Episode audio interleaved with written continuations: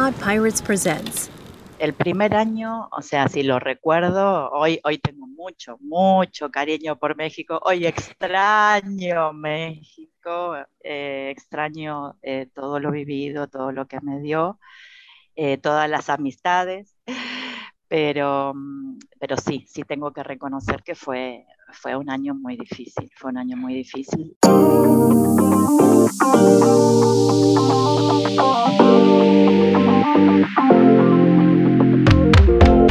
Esto es Terapeando Ando, un espacio para que te sientas cerca, aún estando lejos. Recuerda que queremos saber de ti.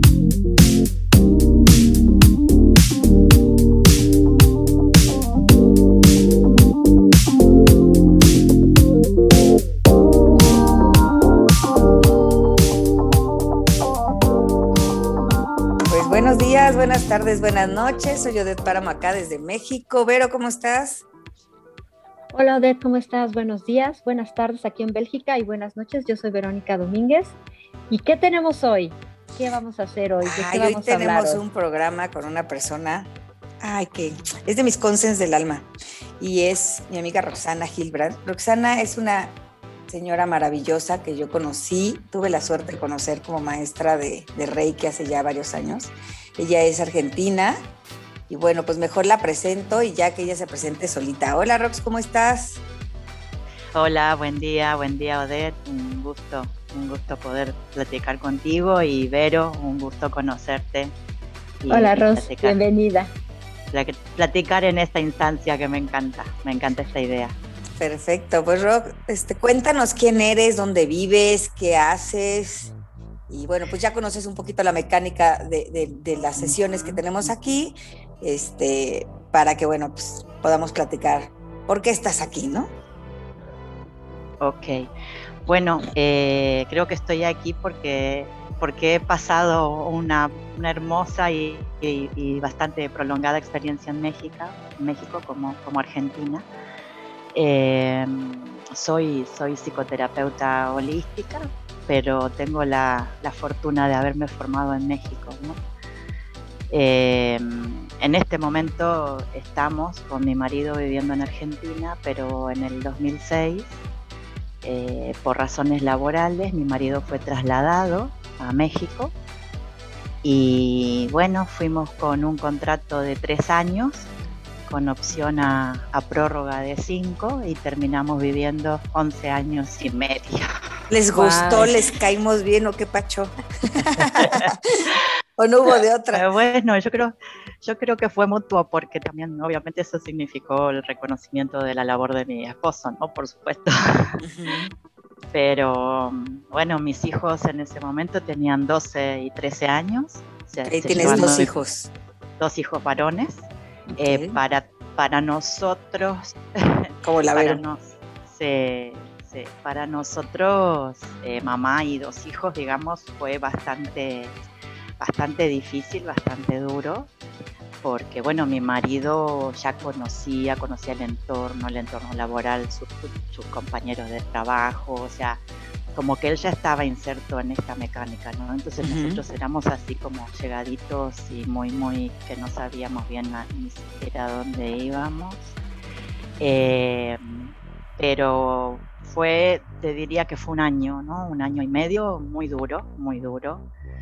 Eh, mis, a mis hijos le costó muchísimo. Es más, nosotros así como papás muy preocupados por la educación, buscamos una escuela bilingüe, ellos no venían de una escuela bilingüe, así okay. que los torturamos, los torturamos. Sí, ahora aprendes inglés, además de que es un país nuevo, además. te pones a aprender inglés, ¿cómo no? Sí, Oye, ¿qué fue sí, lo más difícil? Que... Porque, bueno, dices bien que tu esposo ya tenía, pues ya, ya sabía dónde estaba, ya, ya sabía que venía, quieras que no, el entrar a un trabajo, pues ya lo distrae, ¿no? Pero tú uh -huh. llegaste a la nada, con nada, uh -huh. sin conocer a nadie, y a una escuela, a una cultura, aunque hablemos español y seamos latinos, somos muy distintos, ¿no? Sí. Si entre mexicanos de Monterrey y México somos completamente distintos, no quiero pensar, ¿no? Entonces, ¿qué fue como para ti en ese momento lo más complicado para tus hijos? Para mí eh, fue como adaptarme al, al estilo de vida más que nada, porque yo eh, soy bioquímica de profesión y yo trabajé desde que, o sea, desde que me gradué y bueno, gracias, gracias a Dios y por supuesto a, la empresa y al trabajo de mi marido, no tenía necesidades de, salir a trabajar. Entonces era estar en mi casa prácticamente sin hacer nada. Y como tú dices, sin amistades, sin familia, ¿no? sin un entorno de contención. Entonces, eh, bueno, y a mis hijos les pasó digamos, lo mismo, nada más que obviamente ellos al incluirse en una escuela, en una escuela que creo que ahí tuvimos buen tino, eh, se, fundaba. O sea, todos los niños eran, nuevos. Claro, esa es otra actitud, ¿no? Ya entran con una actitud de apertura a todos. Sí, todos. sí, sí, todos nuevos. Y bueno, eso, eso en realidad fue positivo porque, bueno, todos se conocían por, por primera vez. Entonces para ellos eso fue más integrar, ¿no? O sea, poder integrarse, poder hacer amigos, poder tener un, digamos, un grupo de, de contacto. En ese sentido, digamos, siento que fue un poquitito más eh, aliviado. Y luego el club, por ahí incorporarnos en un club, es como que nos fue dando socialización. la, la, exacto, la forma de socialización, pero sí fue un año bastante, bastante difícil. Es más, eh, yo entré en depresión, así que digo la verdad, fue un año bastante, bastante complicado porque además estás moviendo a tus hijos en una etapa que es como la plena adolescencia, ¿no? Donde siempre hablamos, ¿no? Que están formando amistades, que están, que están acostumbrados a vivir en su entorno y, y, el trasladarlos a un entorno completamente diferente, donde además, pues tú tampoco conoces, también debe haber sido, híjole, pues muy, muy difícil, no me lo puedo imaginar. Sí, sí, sí, la verdad que sí. Eh, el primer año, o sea, si lo recuerdo, hoy, hoy tengo mucho, mucho cariño por México. Hoy extraño México, eh, extraño eh, todo lo vivido, todo lo que me dio, eh, todas las amistades, pero, pero sí, sí tengo que reconocer que fue, fue un año muy difícil, fue un año muy difícil. Y bueno, y ellos nunca nos reclamaron eso. Fíjate que, bueno, se quedaron en México, ¿no? Eso es importante recalcarlo. Ya lo platicaremos más adelante, pero sí, ahora sí, ahí les tocó doble, ¿no? Pero sí, pero pero bueno, creo que creo que fue, ya te decía más o menos un año y medio cuando todos empezamos como a encontrar esta dinámica, a encontrar este grupo de, contención, de amistades.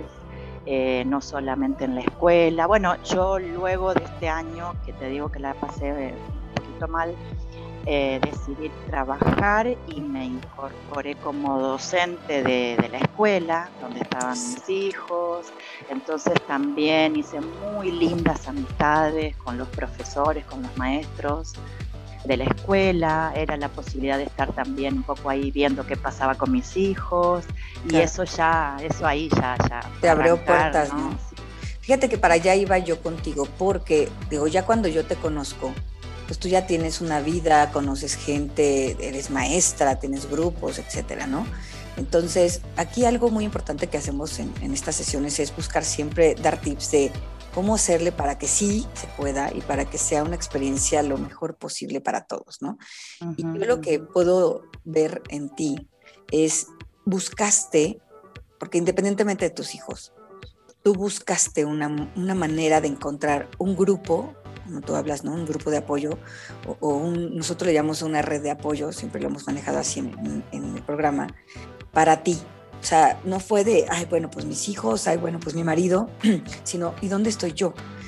Y yo creo que esta parte es súper importante que las personas que nos escuchan la, la, tengan, porque yo sí he encontrado pacientes que llegan y pues su vida es su pareja o su vida son sus hijos y de ahí no salen.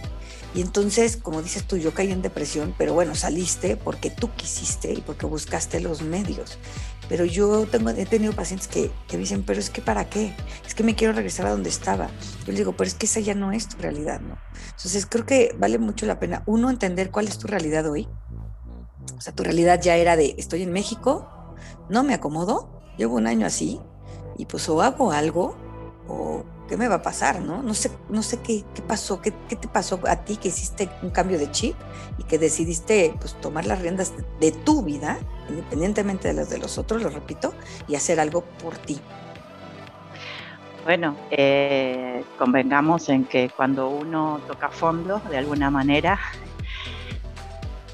o sea, creo que es la mejor experiencia para, para tomar la decisión de, salir, ¿no? De salir adelante. O sea, Correcto. No me sentía bien, no me sentía bien y no era agradable quedarme ahí. Y como tú dices, como tú dices, eh, la opción no era regresar. O sea, eh, totalmente consciente de que mi estado emocional no lo iba a cambiar el sitio donde yo estuviera.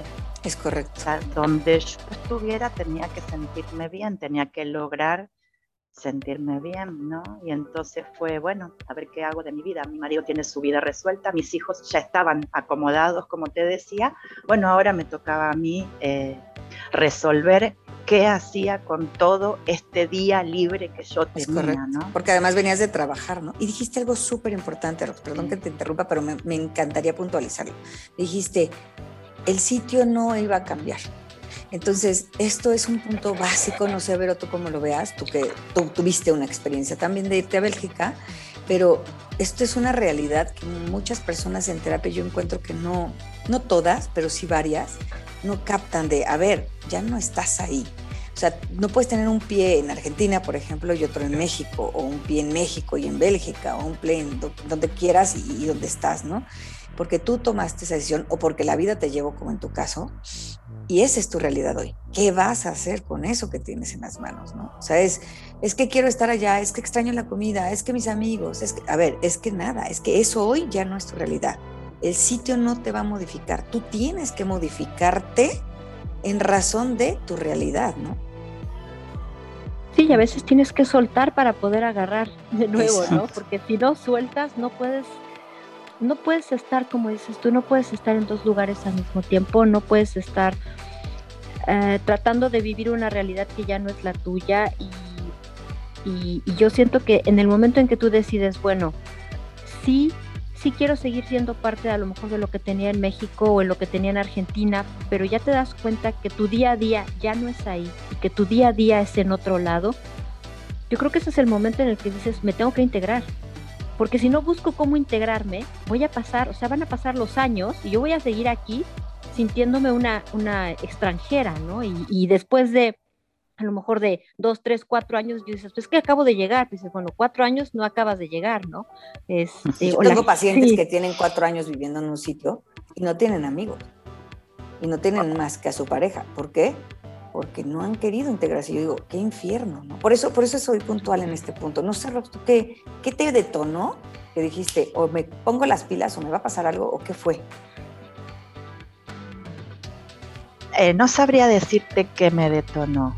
Eh, lo que sí eh, tengo, tengo que dar gracias a Dios y siempre lo hago, que tengo un compañero maravilloso. Al año que estábamos en México, eh, creo, que ahora, ahora que estoy platicando contigo, lo, tal vez lo estoy viendo. Estamos terapeando sin terapia. Sí, claro que sí. Eh, fallece mi papá. Mi papá venía con una enfermedad crónica, muy tranquilo, digamos, pero obviamente sabíamos que en algún momento iba a haber un desenlace.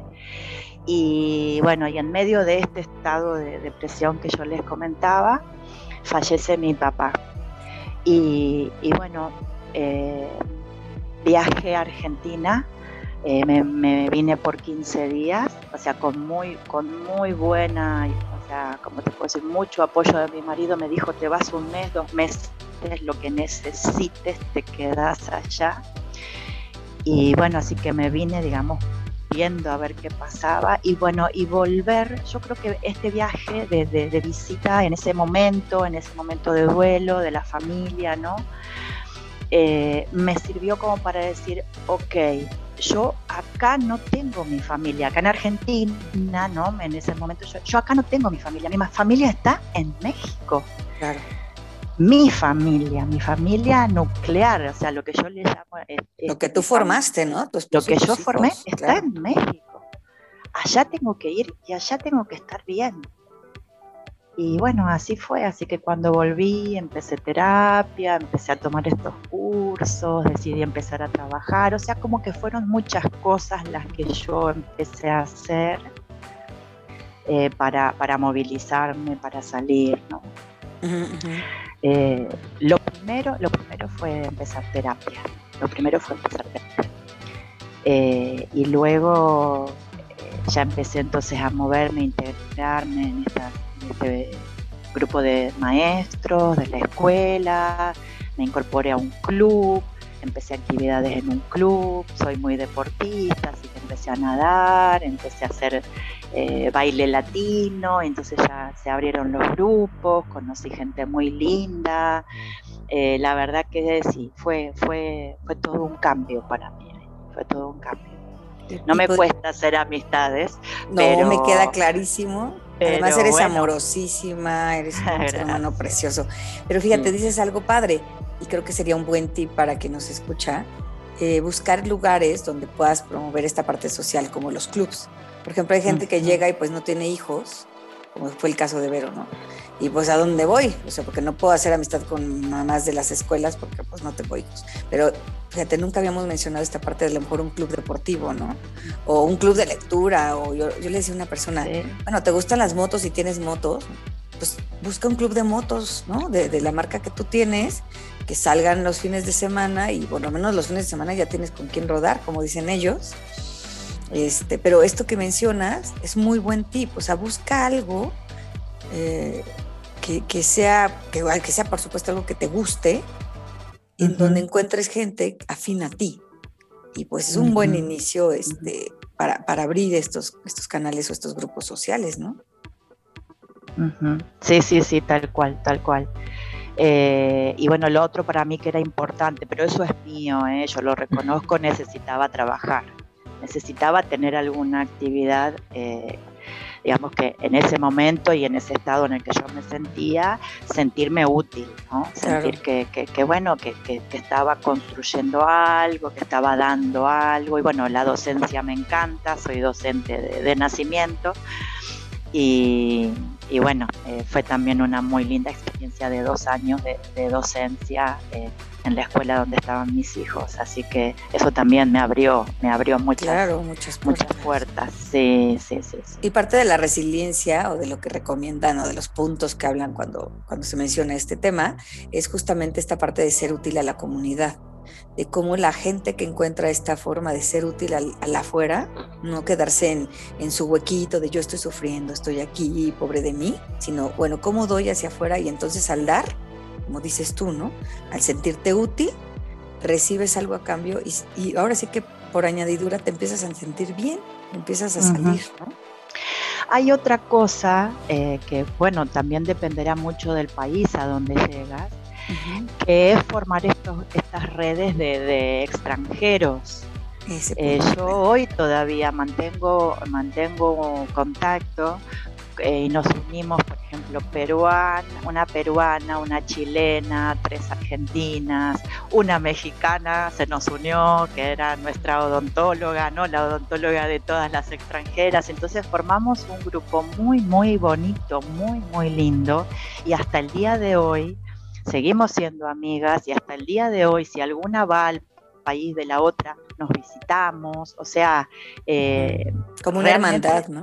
Claro, eso también, porque, porque es como que sentimos, digamos, que hablamos el mismo idioma, que, que nos podemos reconocer en las mismas situaciones, en las mismas, en, las mismas emociones, eh, como en las mismas circunstancias, y eso, digamos, te permite hablar el mismo idioma. Aunque hablemos, como tú dices, ¿no? Hablemos de manera muy distinta, yo te entiendo porque me está pasando Exacto, vivo esa parte de ser el extranjero, como decía Vero, porque aunque hasta para quejarte de los mexicanos, ¿y qué tiene? Que pues, seguramente que sí pasa. Yo, yo me imagino que sí debes decir, hijo, estos canijos tal y tal, o me pasó esto canijo país, y, y, se vale, ¿no? Se vale externar eso, porque de pronto es necesario sacar todo esto que traemos adentro. Tú lo sabes también como terapeuta, porque aparte Rosana es terapeuta, ahí quien nos escucha en Argentina, para que puedan buscarla, es una excelente terapeuta. Pero, pero yo creo que esta parte que tú mencionas de, de tener un grupo también que entienda lo que estás viviendo, no solo de integrarte a la sociedad del país. No sé, pero tú estás asintiendo con la cabeza. ¿Qué opinas de esto? Pues que sí es bien importante, porque finalmente, digo, en el caso de, de Ross, su esposo también era argentino, pero el mío, por ejemplo, mi esposo es belga, ¿no? Entonces, ni cómo quejarte con él, ¿no? Ay, tu país, ¿no? pues ahí sí. No me te regresan, pues si no te gusta, regrésate. regrésate, ¿no? Pero además, yo creo que también es bien importante que tengas este espacio para poderte desahogar, ¿no? Porque, bueno, en tu caso, tú te fuiste con tus hijos y tú eras, si tú te derrumbas en tu casa, cómo van a estar los demás, ¿no? Si tú no estás bien, nadie está bien.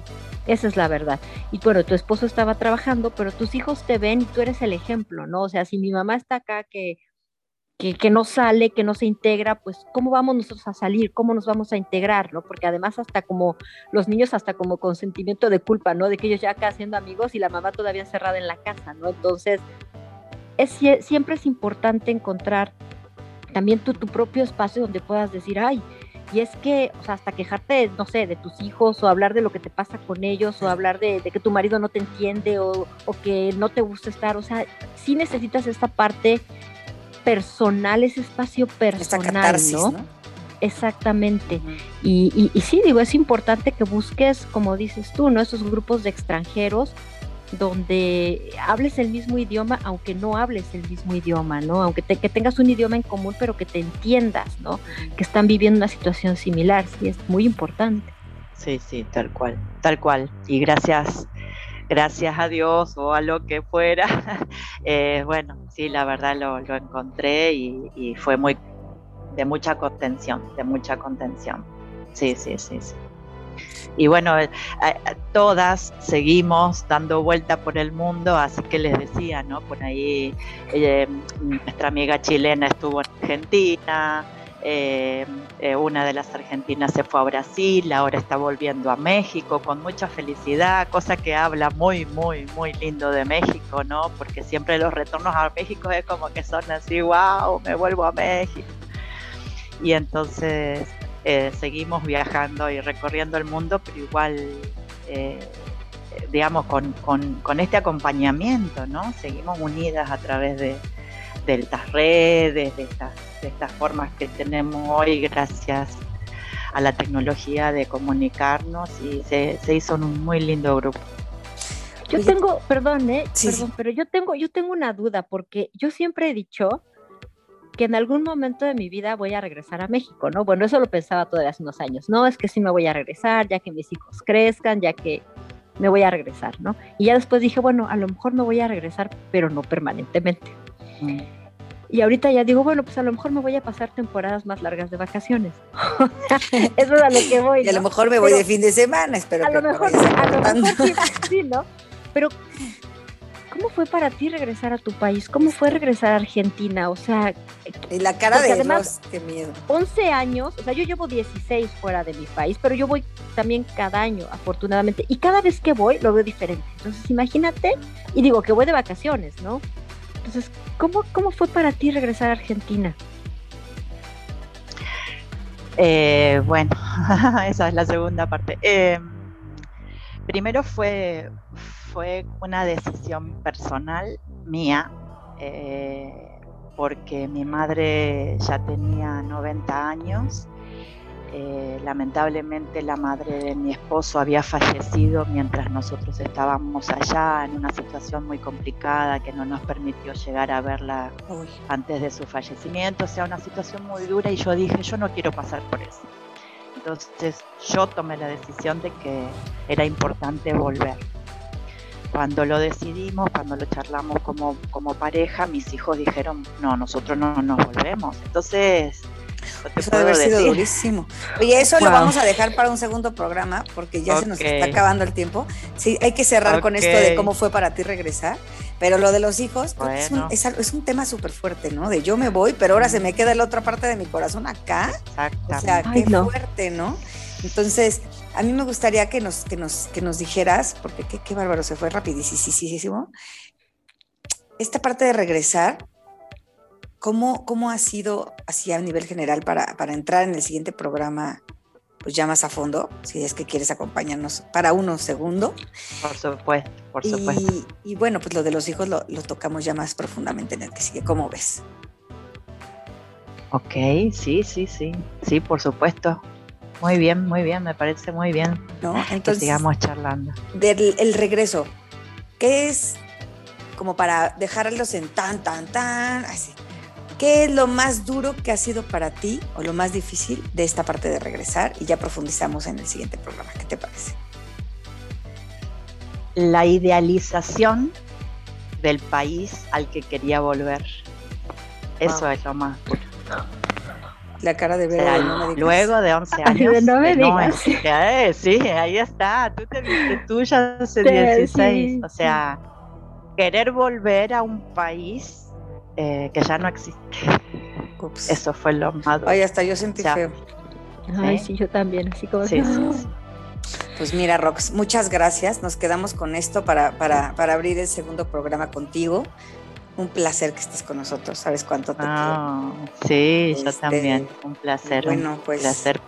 Creo que cerrando, Vero, este, este programa nos queda esta parte que hemos hablado tanto, ¿no? De crear redes de apoyo de contención y, yo me quedaría con, que, con lo que dice Roxy, no te quedes tú esperando a que, a que llegue de afuera, busca tú los medios, ¿no? Porque el lugar no se va a modificar. O sea, ya está esto en una realidad y el que tiene que buscar dentro de esa realidad cómo salir eres tú, ¿no? Porque además el que llega se tiene que adaptar. O sea, la, tú no llegas a un entorno donde la gente se tiene que adaptar a ti.